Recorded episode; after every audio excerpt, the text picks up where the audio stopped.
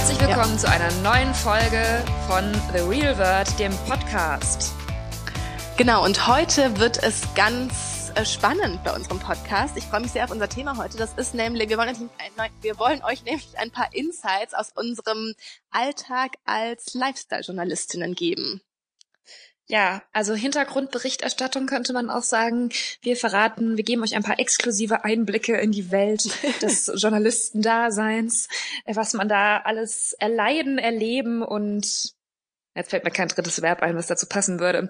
Naja, also was wir erdulden so muss. Erdulden, ja genau, genau, erdulden muss. Genau, es soll auch gehen um, also nicht nur, weil wir das auch schon mal als Thema hatten, aber wir wollen euch auch nochmal neue, skandalöse Dinge erzählen, die wir bei Interviews mit Prominenten erlebt haben ähm, aber auch, ja, was, was drumrum so passiert in unserem Ja, und wie das so ist, Alltag. weil wir Gut, jetzt fangen wir einfach an. Ja, aber ich will noch kurz sagen, dass ja das auch viele immer ja. fragen, wie das so ist und wie es uns als Journalisten so geht und das ist die Begründung, warum wir das jetzt machen.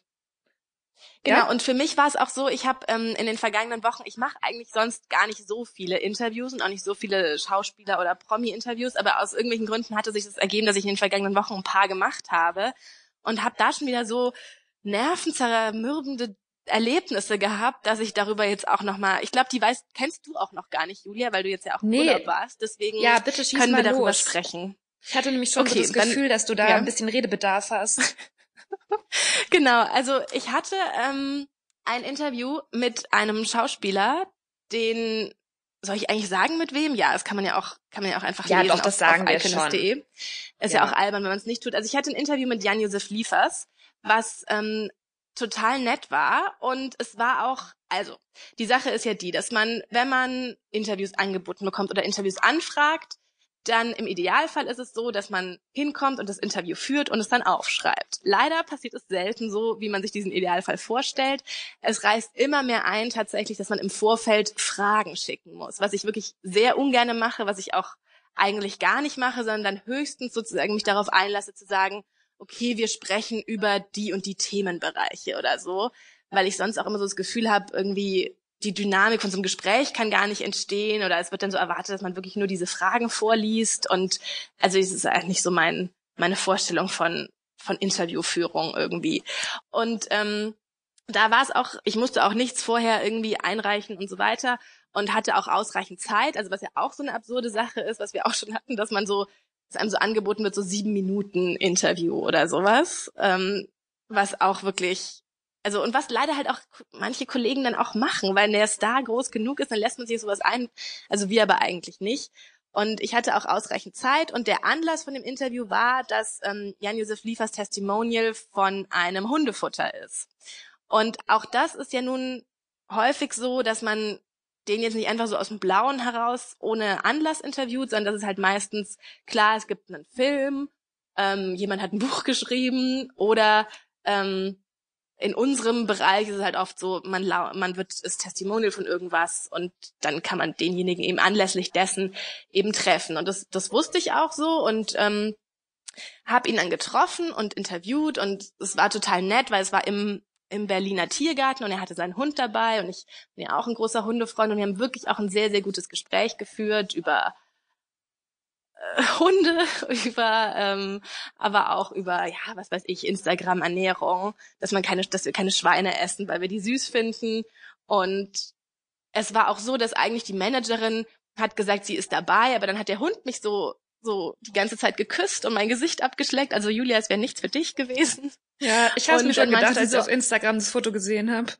ne? Und er war noch, der Hund kam mir noch viel näher und er hat wirklich so mein ganzes Gesicht abgeschleckt. Und dann war die Managerin auch total nett und meinte, oh, du musst so ein netter Mensch sein, wenn der Hund dich so mag. Und dann hat sie uns halt auch alleine gelassen. Und es hat mir echt, war echt nett. Und dann ähm, hat man eben die Bilder von dem Termin zugeschickt bekommen, die man für den Artikel verwenden kann, wenn man möchte. Und dann waren da eben, war da natürlich sehr prominent diese Hundefutter ähm, Tüten und so drauf, ja, und und ja. Näpfe mit dem Hundefutter. Ähm, und dann war mir schon klar, okay, ähm, so kann ich bei uns diese Bilder nicht verwenden, weil das waren dann einfach totale Werbebilder und wir müssen ja darauf achten. Ähm, und es ist auch wichtig, dass man Werbung und redaktionelle Inhalte trennt. Ich finde aber sozusagen aus journalistischer Sicht in Ordnung zu sagen, Anlass von dem Termin war ein Fotoshooting für das Hundefutter und wir haben dann aber da und darüber gesprochen, aber dass man eben keine PR-Bilder, ähm, so Testimonial-Bilder yeah. irgendwie zeigt. Und dann war es aber leider so, dass die, dass ähm, auch jemand von einer anderen Zeitung da war und die hatten sofort am nächsten Tag, also die haben nicht so lang gesprochen, das war dann nur so ein kurzes Ding und die haben halt am nächsten Tag sofort diesen Artikel gebracht und hatten halt als Aufmacherbild riesengroß ähm, Jan-Josef Liefers mit dem Hundefuttersack und dem Napf und dann stand auch noch drunter als Credit PR-Foto. Das hört sich so absurd an, dass das auch noch mit äh, Hundefutter war.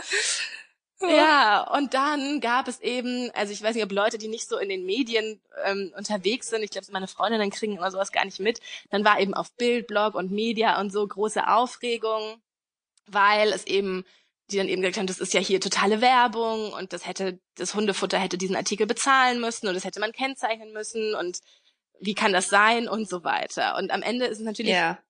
hat, hat der Kollege dafür natürlich kein Geld bekommen, aber es ist halt dann so, so dieses Ding, was dann halt passiert, dass dann halt solche, also dass dann halt dieser, dieser Termin, dass es halt so ein bisschen nach hinten losgeht, solche Termine. Und dann war es halt für mich so und dachte mir so, scheiße, was mache ich jetzt? Ich hab, wollte das eigentlich ganz anders machen, aber jetzt ist dieses Ding alles schon so verbrannt. Und wenn ich jetzt irgendwas mit dem Hundefutter mache, dann, dann fliegt mir das genauso um die Ohren. Und ich wollte es ja eigentlich ganz anders machen, aber jetzt ist halt jeder schon so sensibilisiert für dieses Thema ja. und das Hundefutter. Und ähm, ich habe aber halt auch echt, es war auch sehr, also ich habe das lange abgetippt und mich bemüht, da auch eben halt ein interessantes Gespräch draus zu machen, dass es halt kein so ein Werbeding ist. Und ich habe dann aber eben ähm, die Pressefrau angerufen und gesagt, ich kann jetzt das Hundefutter einfach gar nicht mehr erwähnen und ähm, wir können, also das ist jetzt sozusagen so irgendwie schon so verbrannt ähm, dadurch und es wurde dann auch bei dem Kollegen, die haben dann auch das Bild geändert und das irgendwie abgeschnitten, das Hundefutter und so. Und ich war jedenfalls völlig fertig und es war eine super anstrengende Zeit. Und dann habe ich mit ihr halt ausgemacht, ja, okay, ich, also ich krieg ein Bild sowieso total ohne Hundefutter und ich erwähne jetzt auch das Hundefutter nicht und ähm, bringe aber trotzdem das Interview. Aber damit will ich eben nur erzählen, in welchen sozusagen Schwierigkeiten man auch steckt, weil sie hat es halt gar nicht verstanden, dass man das trennen muss und wenn, dass man auch nur erklären kann, der Anlass war das und das, aber dass man halt nicht solche Bilder oder so zeigen kann. Ähm, weil sie meinte, ja. wieso, das ist doch ganz harmlos. Aber das ist es halt natürlich nicht. Und wir achten auch auf sowas. Aber für uns ist dann halt auch total doof, wenn andere nicht darauf achten und dann gleich komplett sowas unter so ein falsches Licht fällt. Und das ist halt nur, Julia, du weißt es ja auch, total oft so ein Spannungsfeld, in dem wir irgendwie arbeiten müssen und da irgendwie, ja, ähm, ähm, ja, seriös bleiben. Das finde ich aber irgendwie, finde ich auch gut, dass du das mal so erzählst. Also wir hatten ja das muss man vielleicht auch mal unseren Hörerinnen und Hörern noch mal kurz erklären, dass wir eben ja ganz oft den Fall haben, dass ähm, Schauspieler, Sänger, wer auch immer, ähm, als Testimonial oder als Spokesperson oder wie auch immer sie das dann nennen, eingespannt werden, engagiert werden und dass in dem Zusammenhang natürlich auch Interviews sich ergeben. Also wenn man eben ähm, das ist ja in, in, einem Kulturressort oder so genauso. Wenn dann halt jemand ein neues Buch geschrieben hat, dann kriegt man eben das Interview mit dem Schriftsteller über den Verlag, der das Buch rausbringt oder die Pressearbeit dafür macht. Und so ist es eben bei uns im Lifestyle-Bereich auch. Ähm, und dass man dann immer ganz fein überlegen muss, wie du schon sagst, wie bringt man jetzt unter, dass diese Person, also es ist ja irgendwo journalistisch auch nicht korrekt, wenn du, wenn man jemanden interviewt in, im Rahmen einer Präsentation von einem neuen Produkt oder was weiß ich was oder so wie ich das neulich hatte mit der äh, Konstanze Klosterhalfen, dieser ähm, Langstreckenläuferin der Deutschen vor der Leichtathletik-EM, die halt ähm, Werbung für einen neuen ähm, Turnschuh gemacht hat. Und dann habe ich halt auch geschrieben, die war da bei diesem Event, hat den neuen Turnschuh vorgestellt und so weiter und so fort.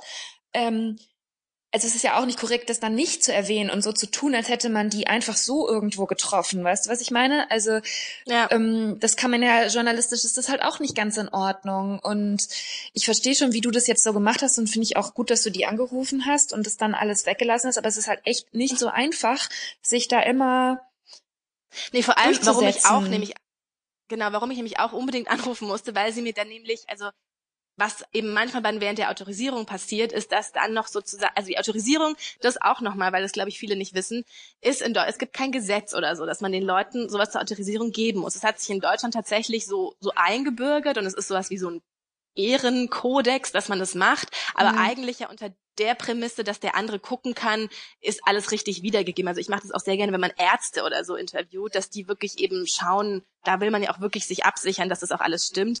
Ähm, was halt nicht passieren darf und was eben auch in mir auch jetzt dann auch passiert ist oder manchmal passiert, dass dann noch Sätze reingeschrieben werden, die auch einen eindeutig werblichen Charakter haben. Und die, da muss man auf jeden Fall sozusagen nachverhandeln, dass man die wieder rausnimmt, weil das, ähm, also genau, wie du sagst, man, ich finde, man muss es erwähnen, was der Anlass ist, aber man darf dann sozusagen nicht sich darauf einlassen, dafür dann noch so diese Sätze da ähm, zu übernehmen, die da gerne vorgegeben werden.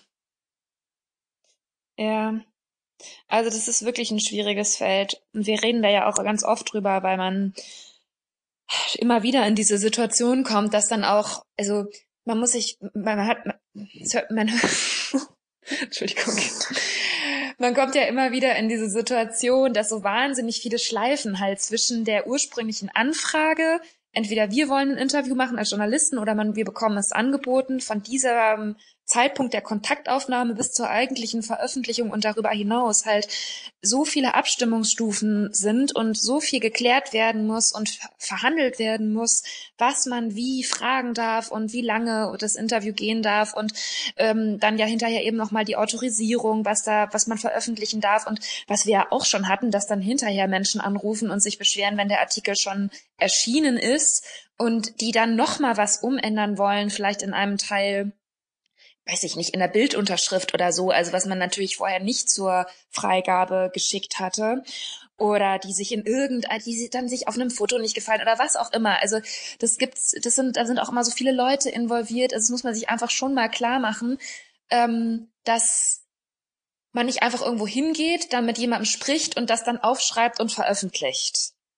Oder weißt du noch, ich hatte jetzt sehr kürzlich, ich habe eine Geschichte gemacht über ein Hotel, was ein spezielles ähm, Konzept hat und habe da auch mit jemandem gesprochen und habe dann aber auch noch andere Hotels erwähnt, die ähnliche Konzepte haben und dann haben sich auch tatsächlich einzeln, also dann hat sich ein Hotel beschwert, warum ich noch andere Hotels erwähnen würde, so, was halt einfach eine ganz normale journalistische Arbeit ist und wo ich mir halt auch von, Ja. von Pressefrauen wünschen würde, dass die dann Leuten sagen, hör mal, sowas können wir dem Journalisten aber nicht vorschreiben, wen der noch erwähnt. Und das fehlt mir auch tatsächlich. Ich weiß, manche Pressefrauen hören auch unseren Podcast. Und tatsächlich fehlt mir manchmal sowas, dass ich mich dann sozusagen für Dinge rechtfertigen muss, wo ich mir wünschen würde, nein, das muss aber die, derjenige machen, der da so, so ein Feedback bekommt und nicht ich als Journalist, wenn ich ganz normal arbeite, so wie sich's sozusagen gehört. Ja, das ist eben auch sehr unterschiedlich. Also der, die Herangehensweise, Herangehensweise von verschiedenen PR-Agenturen, die ist halt auch sehr unterschiedlich. Also man kennt ja auch die Taktik, dass dann kommt, ja, aber der Kunde wünscht sich dies und das und jenes. Und also wenn ich das was? schon lese, muss ich wirklich ganz ehrlich sagen, wenn schon kommt der Kunde, was habe ich mit dem Kunden zu tun? Das ist ja nicht mein Kunde, sondern das ist ja der Kunde der PR-Agentur und das ist ja genau deren Aufgabe, ähm, PR zu machen und die Geschichten zu äh, verkaufen oder zu zu platzieren und ähm, dafür zu sorgen, dass Journalist und Kunde eben eigentlich nichts miteinander zu tun haben oder sich irgendwie da ähm, gegenseitig Vorschriften machen wollen, was wie zu erscheinen hat und das ist immer so ein, so ein schwieriges Thema. Und ich habe aber auch das Gefühl, dass das schlimmer wird. Ich weiß nicht genau, woran das liegt. Ob das doch auch daran liegt, dass die zwischengeschalteten PR, Marketing-Leute, dass die doch auch sehr viel mit Bloggern und Influencern zu tun haben und das so ein bisschen überfordert davon sind und das alles in einen Topf schmeißen. Denn natürlich kann man bezahlten Content, der auf einem Blog oder auf einer Instagram-Kanal erscheint, nicht mit einem Artikel von einer unabhängigen Zeitung vergleichen. Also da kann man nicht die gleichen Anforderungen stellen und ähm, das ist, glaube ich, auch häufig so ein Problem, dass die aber für alles zuständig sind eben. Ne? Also, dass die früher Ja. eben normale PR für die Zeitungen und Magazine gemacht haben und da mit den Journalisten in Kontakt waren und jetzt machen sie eben alles, auch Influencer-Marketing und was weiß ich was. Und das verstehe ich irgendwo schon auch, dass das ein bisschen viel ist, aber auf der anderen Seite, meine Güte, man kann trotzdem noch unterscheiden. Ne? Also, Ja, und deswegen muss man auch, also ja. deswegen muss man auch manches einfach auch absagen. Also wir hatten jetzt auch ähm, unsere Kollegin Anna, die auch bei uns sehr viele Interviews macht, hat jetzt auch gerade wollte ähm, bei einem bei einem Discounter ähm, einen, einen Winzer interviewen. Wir wollten eigentlich so eine Geschichte machen, welche Discounterweine kann man irgendwie trinken oder, oder so. Und dann hieß es ja. eben auch von Seiten des Discounters, ja, nein, sie muss alle Fragen vorher einreichen und es muss dann auch so eine Konferenzschaltung sein, noch mit ganz vielen Menschen, die dort irgendwie arbeiten und sie darf den auch nicht alleine interviewen. Und ähm, ja. Das muss dann alles abgenommen werden und das ist dann auch, also es führt dann auch irgendwann echt ein bisschen zu weit War und das, das machen wir jetzt auch nicht. Nein, es war, es war kein prominenter Winzer, es war ein ganz, also ein ganz normaler Winzer. Also nein, ich frage nur, weil der doch, der Günther Jauch, ich weiß nicht, doch, das darf man glaube ich schon erzählen, das steht gleich auch überall. Der verkauft doch bei Aldi Wein, aber also von seinem ja. Weingut. Also ich glaube, nee, ich glaube, da steht, das ist nur so ein so ein Cuvée, also da steht nur sein Name drauf, aber er hat ja auch ein richtiges Weingut und verkauft auch richtigen guten Wein. Weißt du? Genau, und das ist also aber nicht der Wein, den es dann dort gibt, ne? Ja. Nee, okay. Nee, nee, das, also Günther Jauch hat jetzt nichts mit dem Vorfall mit unserer Kollegin Anna zu tun, aber es fällt mir nur gerade ein, weil ich das mir neulich auch gekauft habe und etwas verwundert war, wie der Aldi-Wein Genau, und was Anna naja. auch mal gemacht hat als, als Geschichte, da hatten wir dieses Angebot, weißt du noch, da kam diese E-Mail und da konnten wir ähm, Kaya Gerber interviewen, die Tochter von Cindy Crawford, und dann stand aber schon so in der E-Mail. Das weiß ich gar nicht ja, mehr. Es werden aber noch 19 andere Journalisten da sein. Es ist ein, ein Roundtable und es sind fünf Minuten oder so. Also so ungefähr. Ich möchte mich darauf jetzt nicht, nicht festnageln ja, lassen. Roundtable ist auch die letzte Farce. Also wenn das in der Mail steht, Roundtable. Ja, ich hatte ja mal den schönen und auch Fall. Mit so vielen. Also mit, ja. Ja, warte, ich muss jetzt kurz meine eigene Geschichte erzählen. Ja. Die ist aber so ähnlich. Und zwar äh, wurde ich dann mal im Urlaub angerufen, ob ich nicht gerne ein Interview, exklusives Interview mit Julia Roberts machen möchte. Ich so natürlich, natürlich, mache ich sofort, klar. Und dann stellte sich irgendwann so nach und nach raus, dass das halt einfach nur eine Pressekonferenz mit Julia Roberts war und ich zwar schon das einzige deutsche Medium war, das dort hinfahren durfte und an dieser Pressekonferenz teilnehmen durfte, aber da waren einfach mal, weiß ich nicht, 40 oder 50 andere Journalisten, die, das war noch das Beste, alle so vorgefertigte Fragen nur gestellt haben zu dem Produkt, für das Julia Roberts da in diesem Zusammenhang geworben hat. Also die mussten vorher eben auch jeder eine Frage einreichen und haben dann diese Frage dort in dieser Pressekonferenz aufgesagt. Und ich war dann die mhm. Einzige, weil das hatte man irgendwie vergessen, mir zu kommunizieren, zum Glück vorher, die halt so eine ganz ähm, andere Frage dann gestellt hat. Und Julia Roberts war dann auch so ein bisschen irritiert und wusste erst so gar nicht so ganz richtig, was sie darauf antworten soll, weil alle anderen halt nur gefragt haben, in welcher Jahreszeit benutzen Sie dieses Produkt am liebsten so ungefähr? Ja.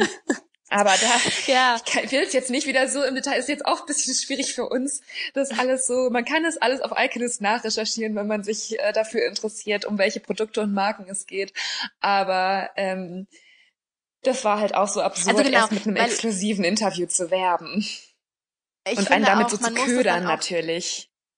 Ja, ja, ich, ich, ich finde auch, man muss es dann auch so aufschreiben. Also wir haben auch diesen Kaya Gerber Termin gemacht aber Anna hat es dann auch sehr schön so aufgeschrieben, wie es halt war und wie absurd es ist und wie absurd auch die Fragen ja. sind und wie absurd es ist, mit so wahnsinnig vielen Menschen dann so vier Minuten oder so zu haben, ähm, um dann da so ein Interview zu finden, das natürlich dann kein Interview ist. Und ich finde, wenn man das auch manchmal so ein bisschen, also natürlich hat sich das langsam dieses, dieses Format auch so ein bisschen, so der Versuch, ein Interview zu führen, ist auch jetzt manchmal auch ein bisschen totgelaufen, aber ich finde, wenn ja. es wirklich dann da was zu erzählen gibt, dann kann man das schon auch mal machen. Ähm, und das und das erzählen. Aber wie du schon sagst, mit diesen, wenn man diese Fragen vorher einreicht und der Prominente das auch weiß, ich hatte das mal mit Robbie Williams, das ist aber schon viele, viele Jahre her.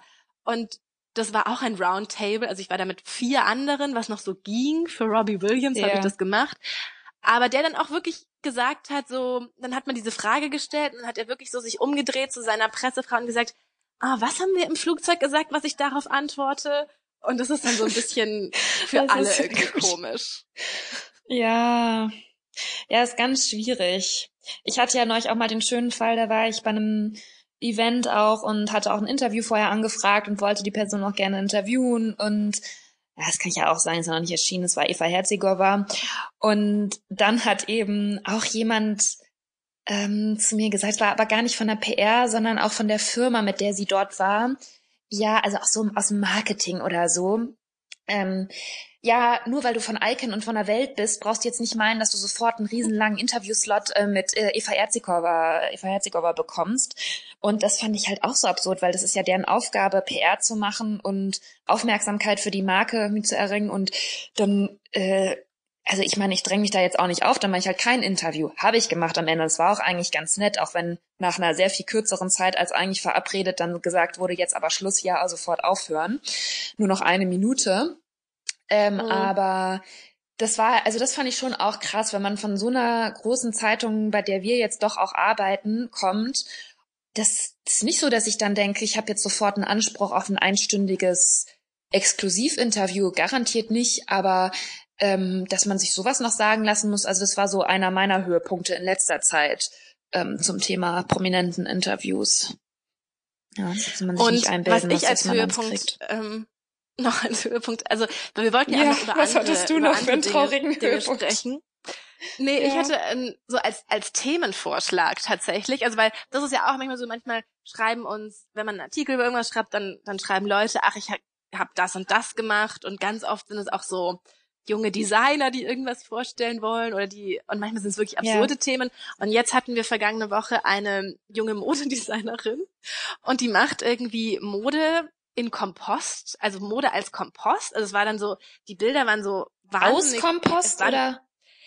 es hier heißt irgendwie Kompostmode oder so, ich weiß nicht genau. Und dann waren das halt so Fotos von, von Sachen, die waren in so Gläsern, so eingelegt oder so kompostiert. Ich weiß es jetzt ehrlich gesagt nicht genau. Es sah halt aus wie so tote Würmer und so.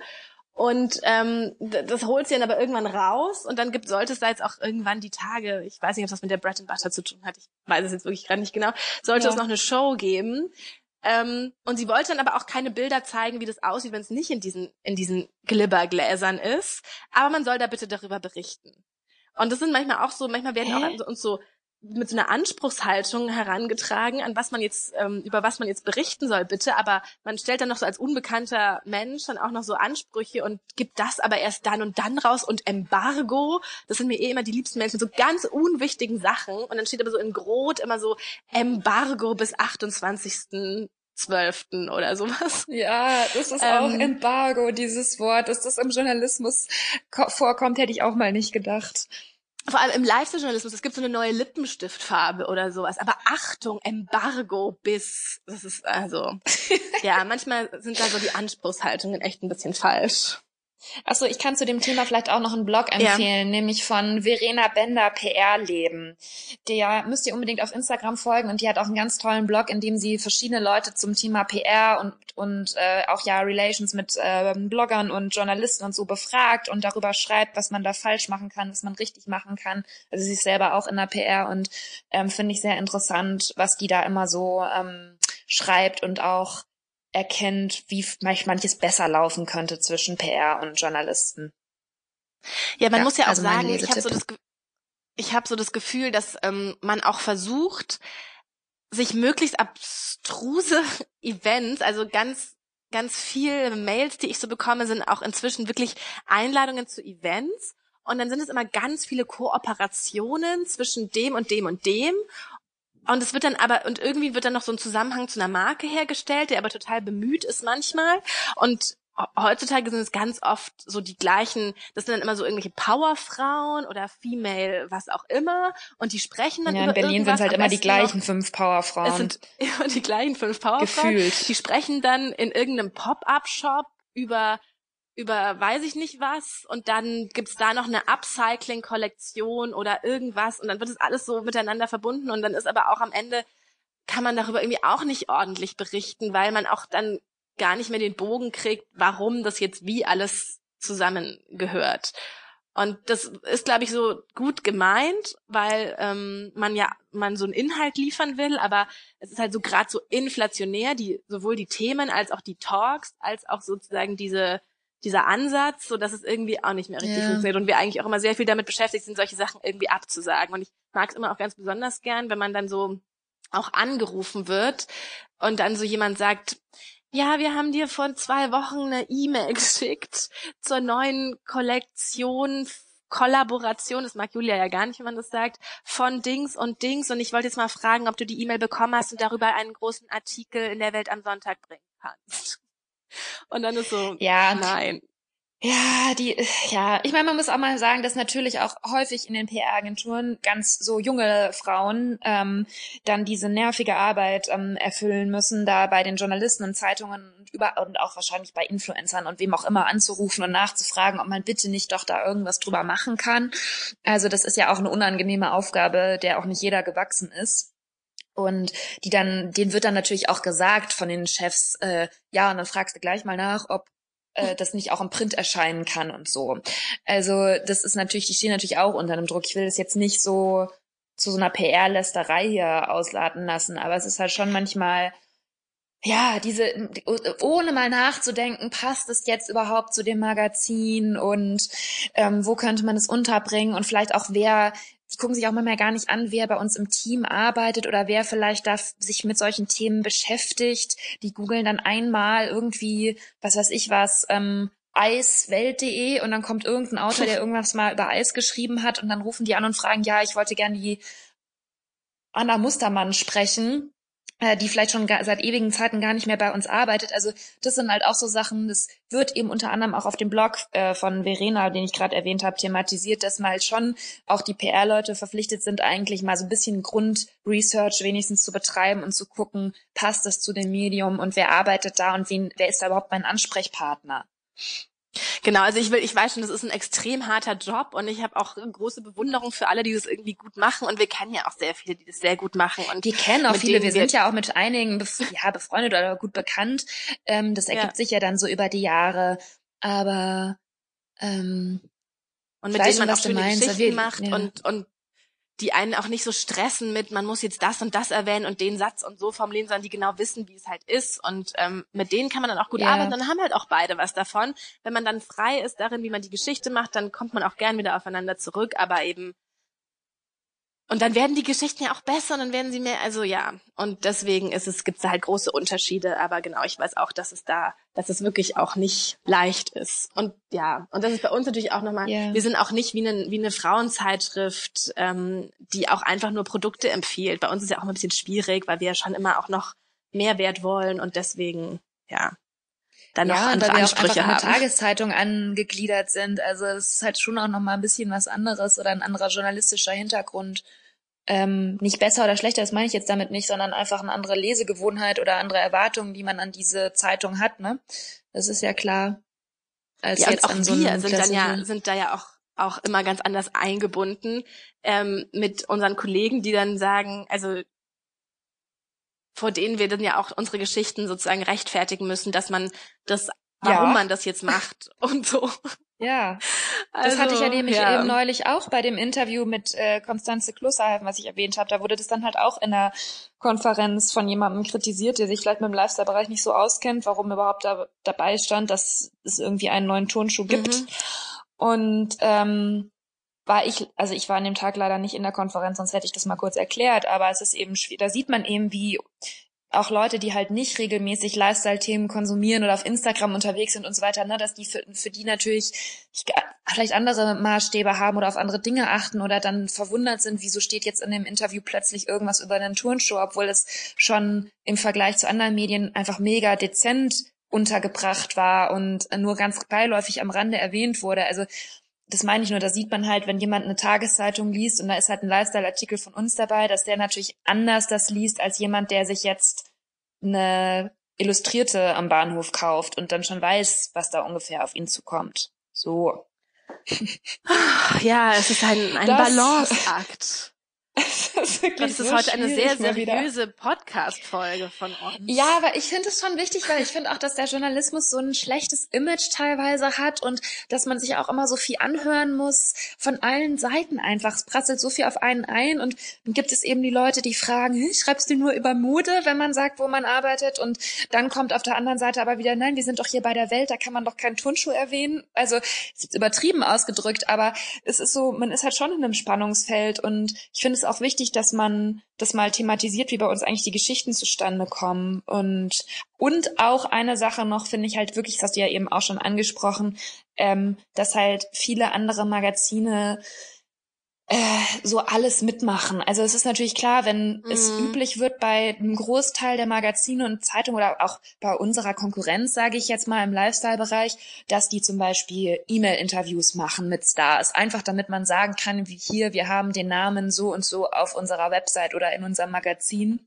Dann wird es halt mhm. auch für uns schwierig, dann zu argumentieren, nee, wir machen das nicht, wir wollen die Person wenigstens am Telefon sprechen.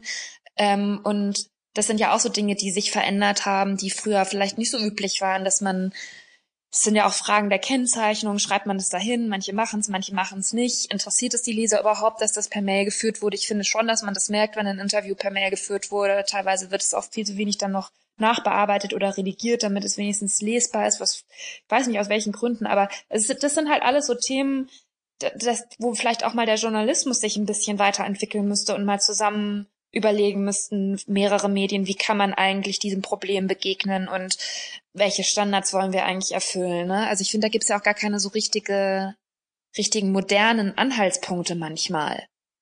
Ja. Das sind ja, ja so Regeln von Arno Cook teilweise.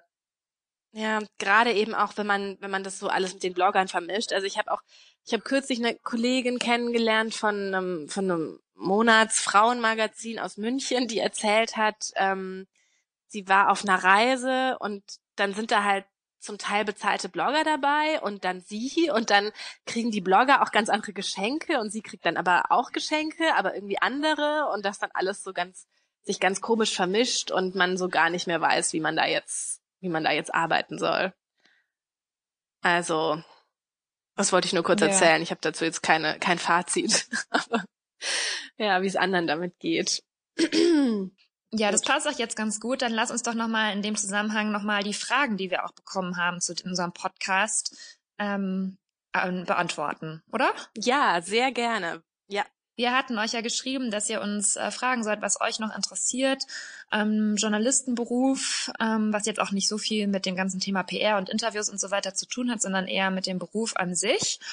Ähm, warte mal, ich suche das mal hier eben. Ich fangen wir mal an.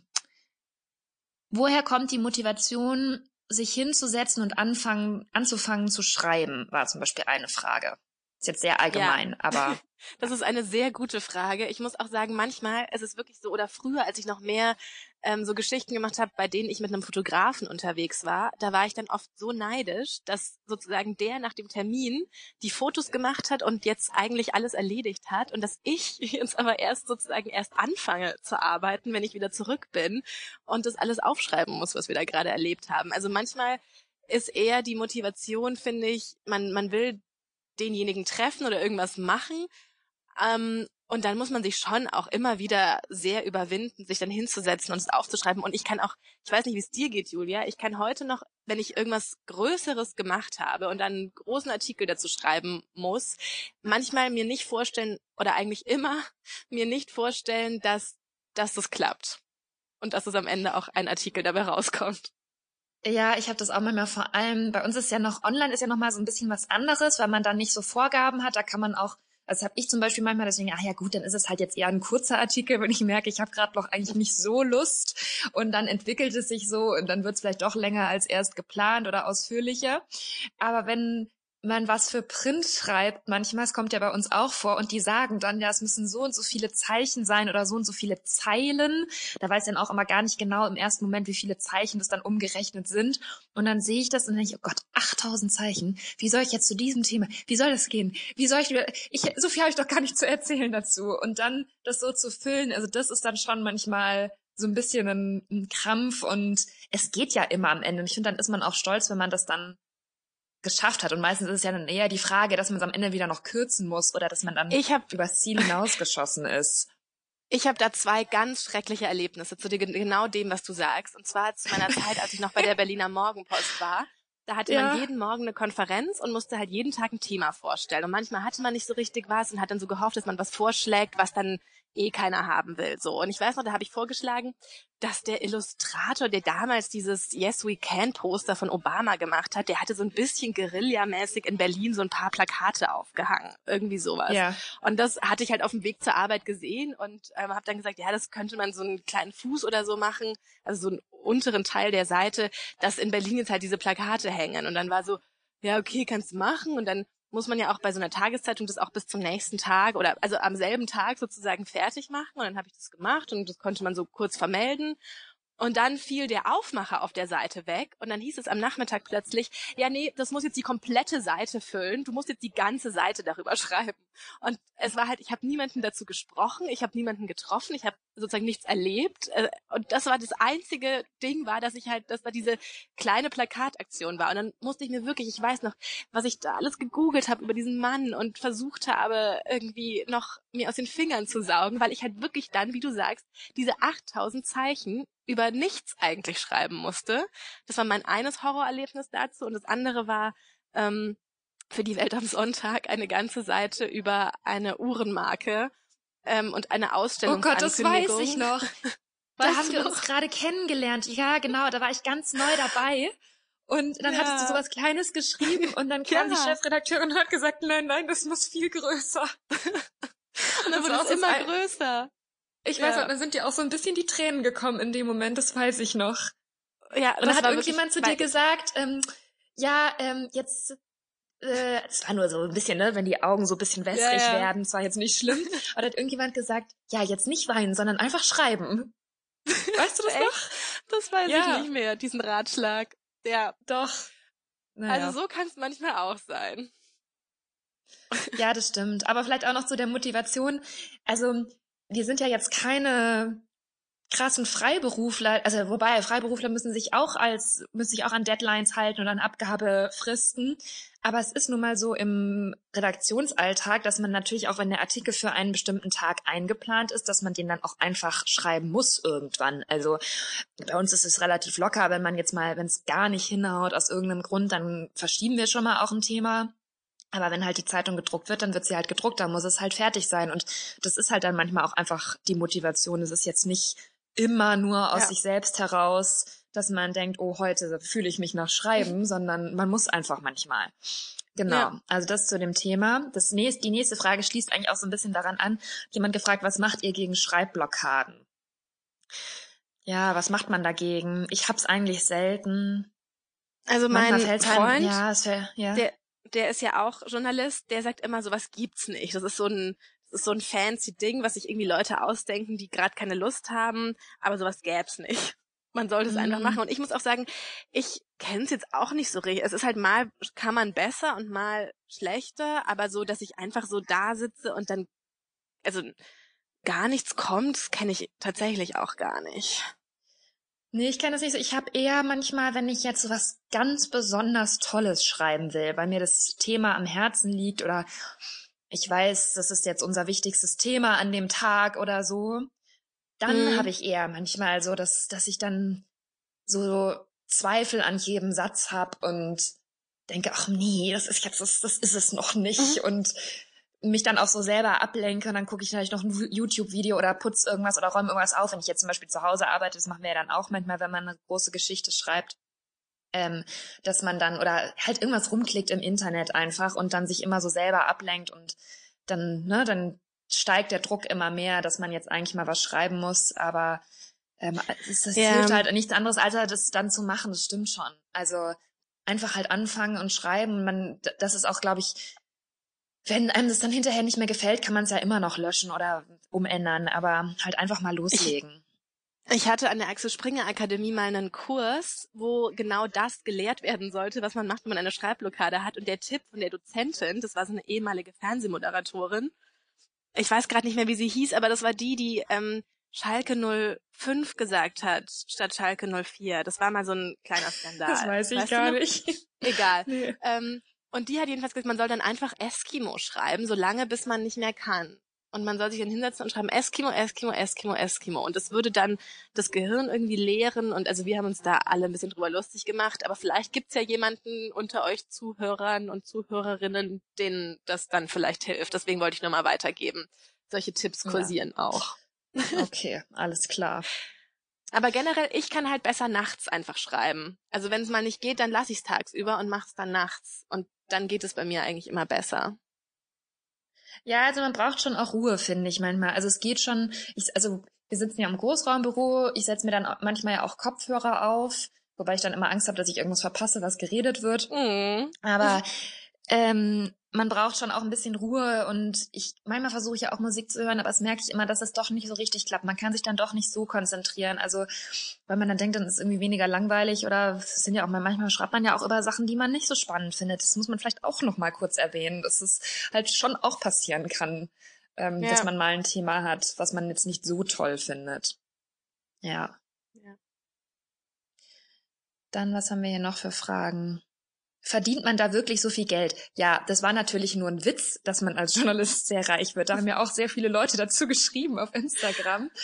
Ähm, also, no, jetzt hast du wieder ja, Gerüchte in die Welt gesetzt, Julia. Was? Ja, also wir haben ja auch schon mal den Podcast zum Thema Geld aufgenommen und wenn ihr euch den nochmal anhört, dann also das sagt eigentlich alles, dieser Podcast, würde ich sagen. Und ansonsten ja. ist natürlich schon auch ein schwieriges Thema. Wir haben dann auch wirklich ein paar es hat mir irgendwie so leid getan, ein paar geschrieben, die auch freie Autoren sind und die halt auch immer so schlechte Zeilenhonorare kriegen und so. Und also es ist schon, es ist schon ein schwieriger Beruf und ein anstrengender Beruf und man muss sich da ganz schön durchkämpfen, um halt auch davon leben zu können und so. Und das, also falls ihr mir gerade mit dem Gedanken spielt, Journalist werden zu wollen, weil ich glaube, da sind relativ viele unter unseren Zuhörerinnen vor allem dabei, dann solltet ihr euch dessen auch wirklich bewusst sein, dass man dass es eben kein super sicherer Beruf ist, bei dem man schon dann weiß, in dem und dem Alter wird man das und das Geld verdienen. Das ist schon wichtig, finde ich, zu sagen, oder? Ja, ich muss sagen, ich habe mir darüber einfach gar keine Gedanken gemacht, was Echt? man da verdient und ob man da was verdient und so. Ich nein, ich ich habe gesehen, es gibt Leute und die leben davon und ich habe mich jetzt an und offenbar geht es und also habe mir überhaupt ich bin also ich habe niemals darüber nachgedacht, wie viel man da wohl so verdient. Doch, ich schon. Weil ich, also ich hatte auch wirklich während des Studiums, mal ohne Witz, echt Zukunftsängste mhm. teilweise, weil ich so Panik hatte, dass ich keine Stelle finde oder dass ich ähm, davon nicht leben kann, weil das halt auch wirklich, die haben bei uns am Studium auch gesagt, hu, eigentlich müssten wir einen Hartz-IV-Kurs euch anbieten, damit mhm. ihr wisst, wie das geht. Und so Sachen. Und deswegen also, naja, das ist halt schon, das ist einfach nicht so, wie wenn man jetzt Lehrer wird und sich verbeamten lässt. So.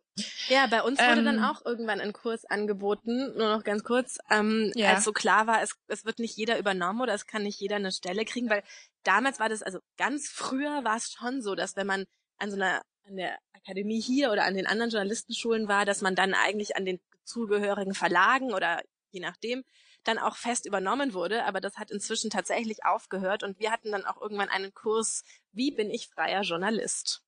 Und es war auch nicht schlecht, dass wir den hatten. Ich war ja auch erstmal dann eine Weile frei, also für ein Jahr ungefähr. Und ja. da muss man ja auch einiges beachten und da gibt's die Künstlersozialkasse und solche Sachen und das, ja, ja, das ist manchmal auch mehr Arbeit als dann das Schreiben. Darum ja, und das ist ja aber auch so eine Typfrage, ehrlich gesagt. Also für mich war das schon schwierig. Ähm, wir hatten, also als ich noch frei war, da hatte ich ja auch immer so Pauschalistenstellen sozusagen, wo ich dann immer ein paar Tage in der Woche war. Ähm, aber das ist auch ganz gut, wenn man das hat, weil wenn man nur Texte irgendwo anbietet, das ist halt schon echt ein hart verdientes Brot. Und man muss dann ja auch sehr aus sich rausgehen und sich immer anbieten und Texte anbieten und Themen und so. Also das ist schon auch echt ja. nicht so einfach. Es hört sich manchmal auch, glaube ich, interessanter oder spannender an. Also es schon auch, kann auch belastend sein, da muss man auch einfach der richtige Typ dafür sein. Okay, kommen wir zu positiveren Themen. Welcher Teil des Berufes ist der erfüllendste? Also ich finde ja schon immer, dass es wahnsinnig toll ist, dass wir Dinge machen oder an Orte kommen oder Menschen treffen, die man einfach sonst niemals erleben würde, treffen würde, machen würde. Auch manchmal, ich meine es auch gar nicht, wenn wir jetzt, manchmal machen wir ja auch recht glamouröse Sachen, aber ich meine auch wirklich so früher bei meiner Lokalzeitung, wenn ich bei einem Migranten-Theater äh, Stückprobe oder so dabei war und dann irgendwie total coole Jungs kennengelernt habe, keine Ahnung, dann denke ich mir einfach, ich wäre jetzt sonst nie bei euch irgendwie bei der Theaterprobe dabei gewesen und es war jetzt richtig cool und das ist immer so das, wo ich bedenke, das hast du einfach nirgendwo sonst. Ja, finde ich auch. Also sehe ich auch so. Ich finde, also ich bin ja auch ein bisschen ein eitler Mensch, deswegen gefällt es mir natürlich schon auch immer gut, wenn irgendwo mein Name steht und sozusagen klar ist, ich habe diesen Artikel geschrieben und das ist schon, das ist schon auch, wenn man das so, gerade wenn man das ganz am Anfang erlebt, ich weiß noch, als ich mal ein Praktikum bei der Süddeutschen Zeitung gemacht habe und dann stand dort mein Name in der Zeitung drin, die äh, auch meine Eltern immer gelesen haben und immer abonniert hatten und so. Also das ist einfach so ein cooles Gefühl, gerade ganz am Anfang, dass man sich da schon, da freut man sich einfach drüber. Ähm, und auch so dieses, ja, das ist einfach ein spannender Beruf. Es passiert so viel. Ich habe auch immer das Gefühl, dass man viel zu erzählen hat, so im Privatleben auch. Man erlebt einfach viel und es sind auch so Themen, die auch andere Menschen interessieren. Also bei der Zeitung kriegst du ja auch wahnsinnig viel mit und ich finde es auch immer interessant, was die anderen Ressorts zum Beispiel in der Konferenz erzählen, manchmal auch aus dem Sport oder so. Ne? Da sind ja auch Insider-Informationen, Insider-Informationen, aber halt schon schon schon Informationen, die man jetzt vielleicht erst am nächsten Tag dann halt in der Zeitung liest oder ja, jetzt rede ich mich wieder um Kopf und Kragen. Also ich meine, dass man da ganz in, interessante Aspekte manchmal so mitkriegt, die man sonst vielleicht nicht sofort so wüsste. Und das finde ich halt, es macht einfach Spaß und man erlebt immer viele verschiedene Dinge. So, jetzt höre ich auf damit. Ja, nee, und was ich halt auch finde, ich glaube, es gibt Jobs, wo man das Gefühl hat, ähm, man verschwendet, also sowas hatte ich halt früher auch, während des Studiums allerdings natürlich nur, wo man so ein bisschen das Gefühl hat, man verschwendet seine Zeit und ob man jetzt, ob jetzt ich dort bin oder jemand anderes, ist sozusagen auch egal, weil die Arbeit ist am Ende, was, den Schriftsatz, den man jetzt macht oder was auch immer, ist so dann das Gleiche. Und bei uns ist es halt schon so. Wir sind relativ nicht austauschbar sozusagen. Also wenn ich den Artikel nicht mache, dann macht ihn halt so, wie ich ihn machen würde, kein anderer. Oder das, was ich erzählen ja. kann, kann vielleicht so kein anderer erzählen. Und so hat man so, finde ich, man arbeitet ja doch recht viel und aber es ist dann wenigstens so das Gefühl, ähm, es ist so ein bisschen was, was Sinnvolles, was, ja, was, was jetzt nicht so austauschbar ist. Ja, und es macht ja auch einfach Spaß. Also, das, die Arbeit an sich, wenn, wenn das einem Spaß macht und Freude bringt, das ist einfach cool und das ist auch was, was, glaube ich, viele in anderen Berufen, hoffe ich, auch haben, aber das ist halt in so künstlerischen oder kreativen Berufen dann schon manchmal dieses Thema Erfüllung ist dann halt eher gegeben als ähm, manchen vielleicht ein bisschen trockeneren Berufen. Im Übrigen gab es doch jetzt auch dazu diese Studie, dass fünf Millionen Menschen in Deutschland innerlich schon gekündigt haben, weil sie so wenig erfüllt von ihrem Job sind und halt keinen Bock mhm. haben und auch teilweise das natürlich auch mit ähm, Führungsschwäche und so zusammenhängt und wenig Perspektiven. Aber da denke ich mir halt immer, ja, egal was einen vielleicht auch mal nervt, aber das ist eben dieser Erfüllungsfaktor, das ist halt bei so einem kreativen Beruf einfach generell mehr gegeben. Wahrscheinlich auch durch so Sachen, dass man halt seinen Namen da liest und selber so ein bisschen damit nach außen tritt und so und seine Persönlichkeit ja irgendwo auch reinbringt. Ist ja bei uns auch ja. noch mal mehr in unserem Ressort oder in unserem Bereich noch mal mehr als jetzt teilweise in einer ganz klassischen Nachrichtenberichterstattung. Ja. Also ja, es ist ganz toll, es macht uns sehr viel Spaß. Und dann haben wir noch eine Abschlussfrage. Wer würde dich in der Verfilmung deines Lebens spielen? Ich weiß nicht, wie die Person auf Instagram darauf gekommen ist. Ich kann es ja schon mal beantworten. Jennifer Lawrence. Aber die ist so jung. So jung bist du jetzt auch wieder nicht. Die ist genauso alt wie ich. Nein, Jennifer Lawrence ist super jung. Ist die nicht 22 nein, oder sowas? Nein, nein, Entschuldigung nein? bitte. Die ist genauso alt wie ich. Ach okay, also jetzt bin ich ein bisschen beleidigt. bekommen hat, oder? Nein, weil ich habe ich hab ja gerade erst einen Artikel bei Emma Stone gelesen und hatte dabei Sachen zu Jennifer Lawrence recherchiert und dachte mir, krass, die ist erst 22, aber womöglich war das, als sie den Oscar bekommen hat. Jetzt kann ich für dich nur hoffen, dass du nicht in dem Artikel geschrieben hast, dass Jennifer Lawrence 22 ist, weil das stimmt nicht. Die ist 28, so genauso wie ich. Und ähm, okay, Emma Stone ist ein Jahr älter. Ist 29. Okay. Okay. Ähm, also, okay, Entschuldigung. Mich, ich würde gerne ähm, von Rachel Bilson gespielt werden. Obwohl ich glaube, dass sie kleiner ist als ich. Die oh, mag California. Mhm. California. Hier, wie kam, oder wie ging dieses Lied nochmal? Aber nee, die spielt auch ja, in ganz vielen anderen Serien inzwischen mit. Die ist relativ Ich kam jetzt nur drauf, genau, weil gestern oder so auf Vox startete eine neue Serie mit ihr. Und dann dachte ich mir, oh, die mag ich ja. Ja, das habe ich ja. in der Fernsehzeitung auch gelesen. Ja. ja. Okay, also das waren die Fragen. Mehr, glaube ich, sind jetzt nicht so interessant.